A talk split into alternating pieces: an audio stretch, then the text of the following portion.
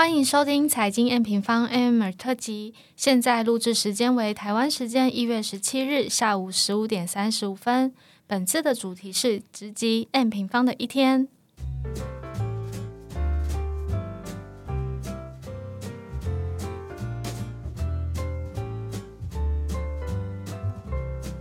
Hello，大家好，我是财经 M 平方的办公室经理 Ting。谢谢 Roger 的邀请，给机会让我们可以上来介绍 M M 不一样的一面给听众。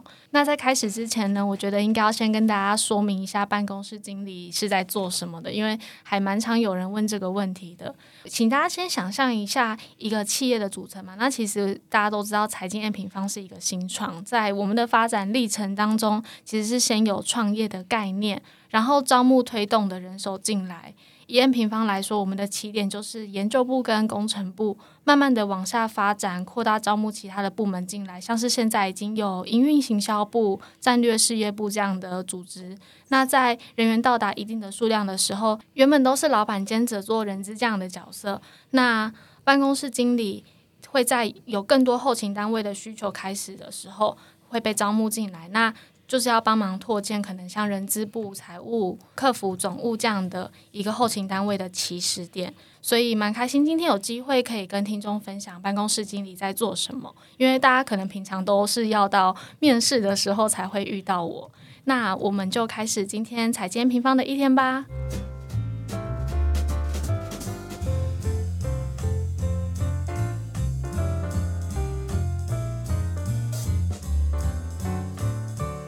今天除了我现场，还邀请了三位由 M M 不同的部门的伙伴一起来参加，跟大家介绍他们的一天。欢迎研究员 Dylan，嗨，大家好，我是 Dylan。然后还有来自营运行销部，也是其实他是我们的 Podcast 的节目制作人 Oria。嗨，大家好，我是 Oria。然后另外其实是蛮常进人的一个部门，他是来自工程专案管理的 KJ。Hello，大家好，我是 KJ。除了 Dylan 之外，嗯，因为 Dylan 之前可能在 After Meeting 上面这个单元有跟听众见面过。那除了 Dylan 之外，Oria 跟 KJ 应该都是第一次来，其实跟我一样啦。那 Oria 可以介绍一下，因为行销部在干嘛的一个部门吗？其实每一个研究员来，我其实都在旁边，但是我是属于记录者角色，我连咳嗽跟打喷嚏都不被允许。我是第一次从耳机里面听到自己的声音。那我其实平常是负责专案的类型，比如说像大家每周的 podcast，从内容然后到剪辑到最后的发布，还有大家。也很喜爱的，我负责好像都是大喜爱的，像我们每季的 M E O 或是我们的论坛或是课程，都会由我这边一起协助行销。谢谢 Oria。那接下来，嗯，K J 真的是一个对大家来说更在幕后的角色，但是很重要。那 K J，你可以跟大家分享一下平常专案管理的这一个工作到底在做什么吗？呃，我的工作基本上就是在规划不同的一个模组跟功能。不管是我们自己内部在使用的系统，我是给 M 平方的用户在使用的，所以我的大部分的工作其实就是在沟通跟整合的处理这样子。我觉得 KJ 的角色蛮重要的原因，是因为它是我们算是整个嗯各个部门。都已经建立起来之后进来的一个桥梁的角色，因为对对我来说，就是那个时候在找专案管理的这个人进来的时候，想象的是工程部跟研究部，嗯，因为研究部其实研究员常常是我们很多的嗯网站的优化或者是新的单元的一个起始的引擎，然后工程部就是把这个引擎造好的人，可是嗯，我们后来发现我们有太多引擎要造了。所以呢，就是很需要一个人去把这些脉络整理好，然后负责工程部跟研究部之间的沟通的桥梁。所以其实 KJ 的角色桥梁的这个占比也蛮重的，对不对？对啊，就是其实除了研究部跟工程部之外，其实像是营运部或者说。呃，总管理部这边也会有不同需求，然后我也会也会一并处理。那接着我们欢迎 Dylan 介绍一下自己，尤其我们知道，嗯，其实彩建平方从去年开始，我们有走上海外了。那在拓展海外市场的这这个任务上面，你好像也有一些很不一样的尝试。好，除了研究之外，我们今年其实在去年年底到今年年初的时候，有针对台湾市场还有海外的用户进行问卷调查。那因为我今年其实主要负责是海外市场这一块，所以我们就有发现啊，其实，在问卷的回答上面，海外市场的需求跟台湾需求是很不一样的。我今年主要的目标就是呃，去针对海外用户的需求做网站的开发，或是写海外市场呃更贴近海外市场的相关的报告。那我补充说明一下，其实财经平方的研究员，我们常常说是很不一样的研究员，因为呃，刚才有讲到说，N 平方的研究部是很多我们的平台啊，或者是产品啊，它优化的起点。那也因此，研究员其实很特别的是，他常常会有这个机会可以参加除了研究以外的专案。那呃，Dylan 可以跟我们介绍一下你曾经参加过的多元专案是什么吗？研究部的研究员呢，如果参与专案开发的话，最常呃负责的就是在做网站的开发或是优化。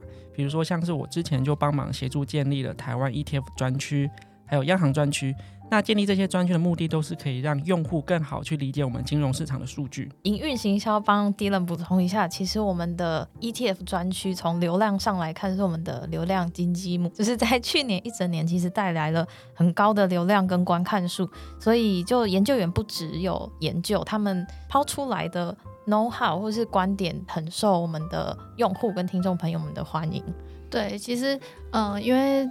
办公室经理，我我其实其中一一个平常的任务内容是客服，就是如果大家有打电话进来的话，应该有听过我的声音。那呃，常常会收到还蛮多用户的反应，是说，哎，哪个单元很好啊？其实那个单元的构想都是来自于研究部，希望把数据变成呃更好。理解的视觉化的专区或是图表。节目的一开始有讲到说，我们今天要来跟大家介绍伙伴各自的一天。首先问问大家，在一天的开始，大家有什么工作前的仪式要一定要进行的吗？就是那个仪式感。我自己的话，可能就是我会先打开客服跟真才信箱，然后我大概就是看一下今天有多少信要回，算是要有一个心理准备。因为我觉得我我有一点特别的是，我要切换一下角色，我有时候是人资，有时候是客服，所以就是这个准备可以帮助我自己大概知道说我今天一天要干嘛。那低了呢？我第一件事进办公室是泡咖啡。那如果是礼拜一的话，因为我们礼拜一有研究部会议。那我就是边喝着咖啡边准备简报哦，而且跟大家分享，Dylan 的泡咖啡是真正意义上的泡咖啡，有点搞刚的那种，因为它是泡绿挂式咖啡，它不是泡那种粉状的三合一。那欧瑞安呢？刚才 Dylan 提醒我，我一开始其实是冰我自己的便当，然后我会去装水，然后装水的同时会闻到 Dylan 的咖啡香，然后走进来我。要开始工作之前，我一定会吃叶黄素，然后在吃的同时，一定要闻到 KJ 韭菜包的味道。那包子很好吃，所以 KJ 的仪式感是从韭菜包开始了吗？我的仪式感是从骑 U bike 的时候开始，然后就骑到市场去里面去买好吃的包子。那基本上到公司的话，我就会先装个水，然后看一下等下要开会用的东西。对，刚刚 Dylan 也有讲到，他也是边喝咖啡边看那个可能开会要用的东西。其实 M 平方每周的第一天基本上。呃，第一天的开始是从研究会议开始的。那 Dylan 可以跟我们分享一下研究会议到底在干嘛吗？研究会议一开始呢，我们就会去回顾各个市场或各个产业上一周发生了哪些大事，所以这个时候就会研究员逐一的去分享他们自己的研究。那在这个同时，我们也可以趁机去对焦大家对于呃我们今年对于股汇债原物料的看法，因为比如说呃我们今年觉得美美国是一个温和成长的嘛。那我们可以听到其他市场的同时，就可以去推估说整个全球经济的一一个状况。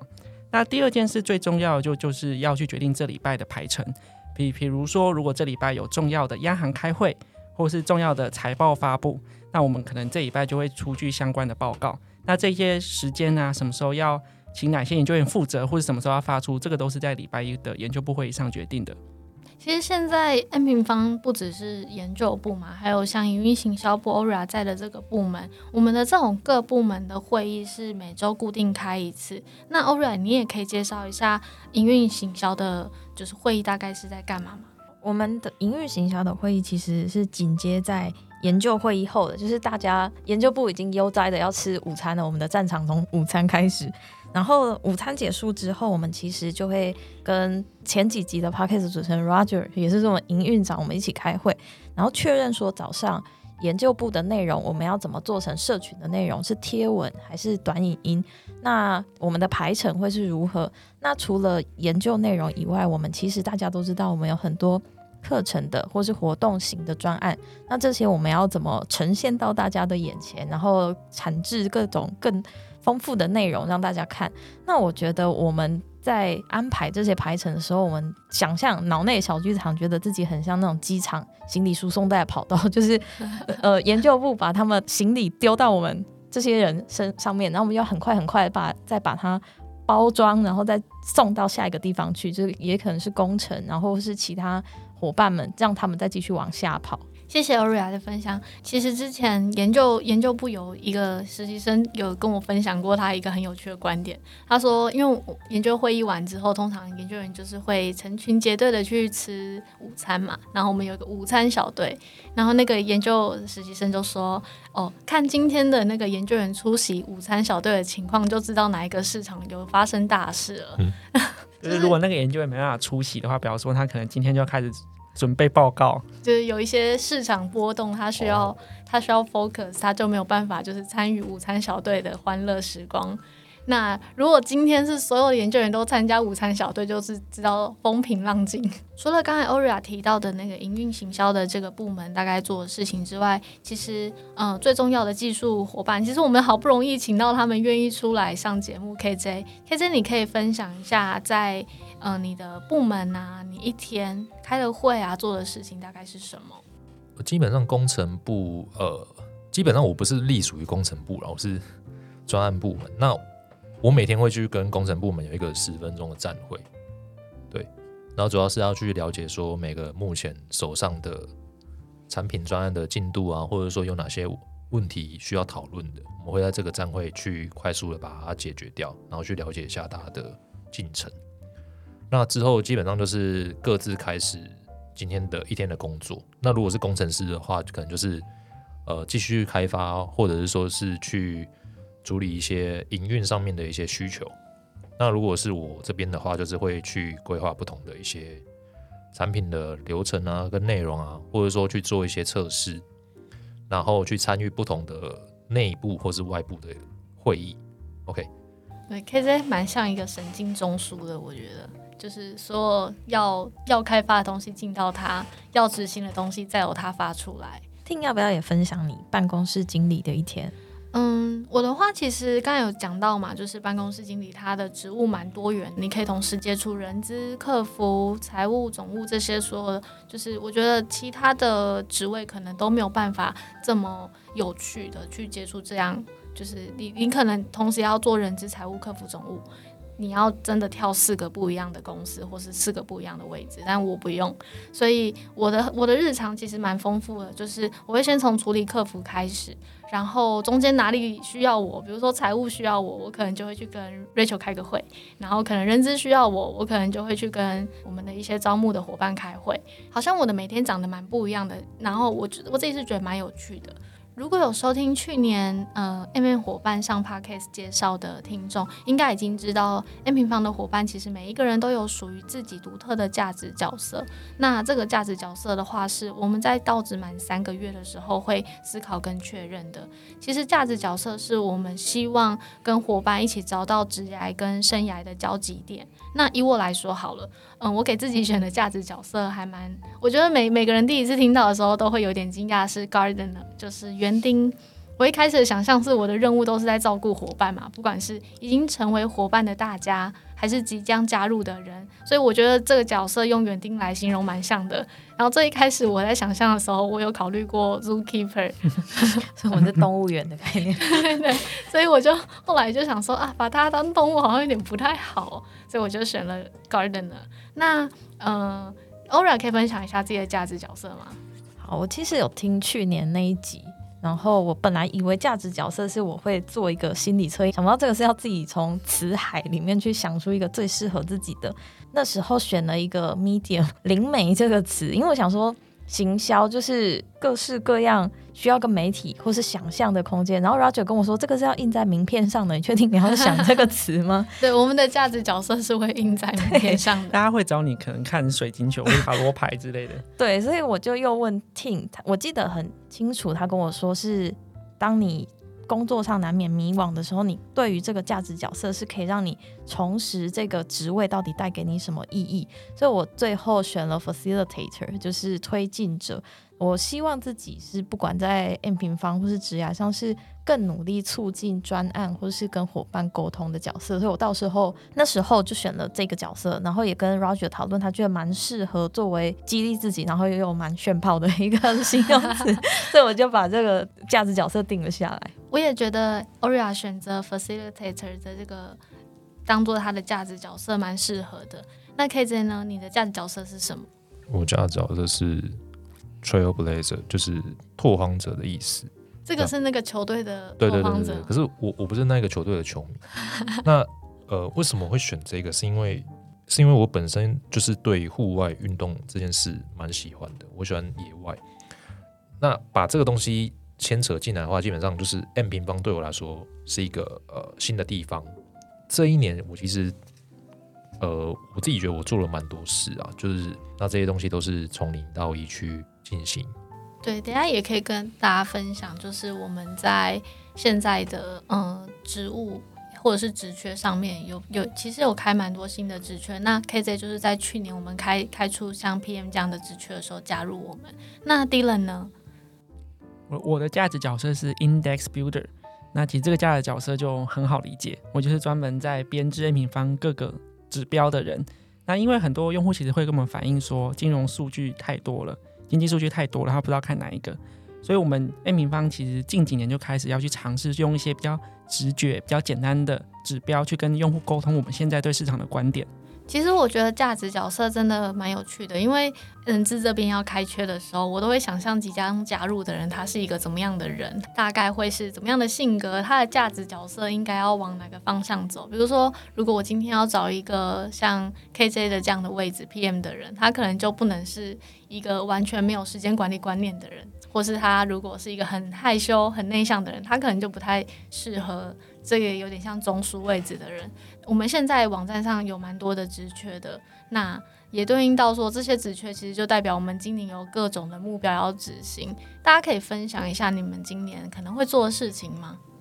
那我们从第一轮开始好了。好，其实我刚刚已经有先透露了，我们我今年最重要做的就是海外，所以我们会有更多负责海外专案的伙伴加入。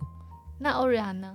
我的就是前面有讲过，就大家很喜欢的论坛啊，或者线上课程 M U。其实我们从去年就开始思考这些主题跟形式，怎样让大家可以更有兴趣，然后更融入我们，跟我们有更多互动。所以今年也有透过满意度问卷去询问大家，那也买一个小彩蛋，这会是我们之后未来思考的方向。那至于今年的呃呈现会是如何，就请大家敬请期待。好那 KJ 呢？KJ 应该是手上知道最多事情的人，但我不能够透露太多。我可以分享，就是我我也很好奇，知识的社群。对，今年会开始做知识，对，会做一个知识知识的社群，然后也会有更多的跟 AI 结合的一个功能，这样子。对，所以总的来说，我们今年要做的几件事情，可能就是海外会有更多的嗯。内容，然后就是因为这样内容的增加，我们会有一些海外的职缺正在招募。那嗯，有一些用户的建议，我们透过问卷有看到了，也正在思考要怎么做。那再来就是，蛮多人常常会问说：“诶，你们现在开的职缺有什么啊？然后，嗯，我我要做什么准备才能够有机会，可能参参进到面谈的这个阶段？”那大家来分享一下好了，嗯。你们觉得啊，如果今天是你的朋友问说，哎，我想要加入财经 M 平方做你的同事，你可以怎么开始准备的话，你的建议是什么？KZ 先好了。哇哦，这个题蛮厉害的。呃，这题，如果是工程师的话，呃，技术能力已经是首要了。如果这些会更好，第一个是他可以站在用户的角度角度提出一些问题。OK，用用户的角度去操作 M 平方，然后去优化一些系统面的东西。再来是对内的沟通的能力，然后再更好的会是一个风险跟成本的呃考量的能力。比如说，我现在做这个开发这个功能，它可能需要花多久？那我们会建议说，你可以分阶段开发，或者是说做了这个东西，它会有哪一些呃风险可能要注意的？比如说它的参与度，呃，使用的人数可能不会那么高，等等的。OK，大概会是这样。我觉得我下次如果有要面试工程师，我会把你拉进来一起参加面谈的。他会扮黑脸吗？他感觉很严肃。对，没有，我很 free 啊。我们蛮重视，蛮重视每一个进来的人有没有符合我们的价值观，就是 N 平方有五大价值观嘛：正向影响、创新思维、用户需求、团队合作跟当责热情。那刚才 KJ 其实讲到的那些 term 里面都有包含了。那欧然呢？你会给想要加入的朋友什么建议？我觉得会从两个面向来看，一个是你的心态必须要又稳又新，因为当嗯前面有聊到，就是当很多专案涌入的时候，很多人都就哦怎么办？我时间好像不够，为什么这么多？会有真的很难免会有烦躁感。可是所以心态要能尽量的稳住自己，然后去排除这些先后顺序，而且时间管理也。非常重要，还有发想的时候，因为我们很多专案都是要透过我们的巧手或是脑袋去包装成各种有趣的社群或是影音，吸收不同的资讯，然后提出不同的 idea，这些也是蛮重要的。那以技术上来说，我觉得行销当然必备的是文案的技能。那其实，在 M 平方也蛮看重数据的判读，就这些数据。给我们的什么 insight 可以让我们再去做的更好？那影音跟设计其实不需要一定会做，一定会开设计软体，可是至少要有一些手感或是美感观点，可以告诉负责设计的伙伴如何可以让这些东西更吸引人。好，那第一轮呢？第一个是好奇心，因为其实近几年金融市场发生了很多以前都没发生过的，从疫情开始，然后到俄乌战争，然后或者是说欧洲的能源危机。然后再到中美的科技战，其实很多事情不一定有，呃，是符合原本大家在学经济学的时候课本上会学到的。所以我觉得你要有足够的好奇心，你才有办法在这种不同的事件发生的时候，沉下心来去认真研究。那第二个就是金融市场的敏锐度，就是在我刚刚讲到了事件发生的时候，你要去有能力去判断哪些事情是会影响到金融市场的，那是怎么影响，那影响的程度跟时间长短。那这也是研究员需要必备的能力。那我听起来就是，其实 Dylan、KJ 跟欧饶，我觉得你们要想想象中希望加入的伙伴都长得不太一样，对不对？对啊，对啦。但我看了一下，我们一零四开的职缺，并没有工程的职缺跟 PM 的职缺啊。哎，我跟你说，为什么还是要你今天来分享？因为其实我就是在去年，嗯，有有一个面试的时候，就是有一个。参加的人就说：“哦，我就是听了你们的 podcast 来的，然后我觉得里面谁谁谁讲的很有趣，我对他，我对于想要当他的同事很有兴趣。这样子是谁？这是秘密。他可能 他可能不一定想被知道这种。对，所以我我觉得今天的分享就是希望可以大家有朝一日，如果你准备好了，你想要加入财经面平方的话，然后你刚好听到这一集，你可以更认识我们。”然后帮你做更好的准备。结尾来个小彩蛋，大家简短的聊一下你最有感的那个 M 平方的福利好了。你最有感的福利是什么？那我从 Oria 开始。嗯，我最有感的其实刚交出发票，就是我们可以自选津贴，然后我自己是拿来买运动的课程，就工作之余还可以去运动。那我知道有些伙伴是拿来买叶黄素或是一些登山的装备。就是工作之余，还是有一些津贴可以让自己的生活更好。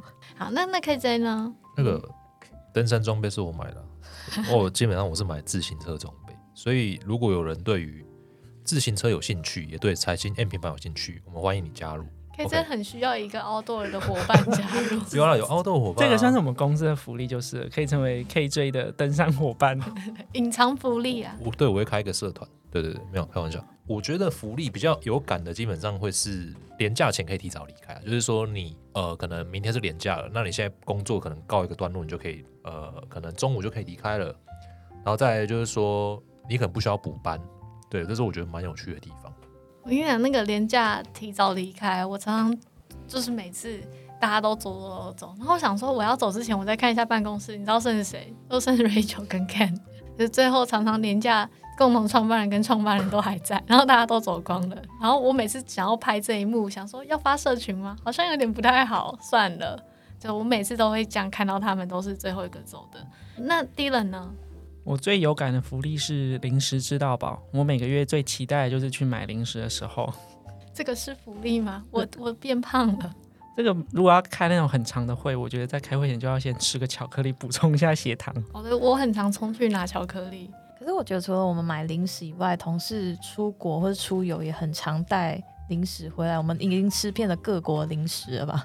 那我也分享一下，我觉得有感的福利好了。我觉得我可以分享两个，一个跟大家就是都一样的是，我觉得，嗯，我们的津贴其实除了自选休闲式的津贴之外，有那个学习的津贴。看到什么课啊，线上课程、电子书或者实体书，逛街的时候想到，然后觉得那个跟我我工作有关，我就会去买。对，那另外一个，我觉得所谓福利，应该是说自己工作上体验到的。我我去年在。嗯，年底的时候有一波寒流吧，然后就有一个用户打电话进来，然后他最后就是挂电话之前跟我说，天气很冷，要多穿衣服哦。然后我觉得很温暖，对，这个这个是可能只有我能享受到的来自用户的福利，就是他们的关心，对。然后包括说我有一次讲电话，然后稍微这样 咳了一下，然后用户在那个挂电话前说，哎，你喉咙不太舒服，要多喝水哦。这样子，所以我觉得我感受到的福利不只是公司给的，还有蛮多是可能用户的关心这样子。那其实刚刚三位伙伴也介绍了很多财经 M 平方今年度会开展的计划，那特别是海外计划，因为我们有这样的计划跟目标嘛，所以我们开了一些新的重点职缺，像是我们希望会有海外的商务拓展的伙伴加入，或者是海外内容行销的伙伴加入。对，像这样的机会，希望大家可以把握。然后，呃，特别是我们其实除了这些计划之外，也有一些部门正在扩编，所以如果呃你对财经验平方的服务，或者是加入财经平方有兴趣的话，你都可以现在在网站上的真才页看到这些职缺的机会。欢迎有兴趣的人可以立刻投履历，让我们认识你。那如果假设你在我们的网站上没有看到适合你的职缺，但是你又非常想加入我们的话，你也可以来信跟我们介绍你自己，然后也顺便说一下，说你认为我们可以怎么样开展合作。那欢迎大家加入，跟我们一起发光发热。那今天的节目就到这边。如果你喜欢我们。今天四位的表现，喜欢我们的节目的话，记得留下五颗星并给予我们评价。期待你下周准时同一时间收听线上相见，谢谢，拜拜，拜拜，拜拜。